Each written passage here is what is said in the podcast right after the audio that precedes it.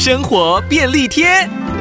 新买的鞋子总是会因为不习惯脚型而出现磨脚的情况，尤其是材质比较硬的鞋子更容易咬脚。教你几个方法来缓解不适。第一种方式，在鞋子里特别磨脚的地方喷洒酒精，或是塞入沾了白醋的湿纸巾或毛巾，放置一个晚上来软化皮革，再穿上鞋子。第二种方法，在容易蹭到的部位涂上凡士林，增加润滑效果，减少摩擦。最后，你可以善用 OK 绷，在鞋子接触脚跟的地方贴上 OK 绷，就能降低走路走到被磨破皮或起水泡的几率喽。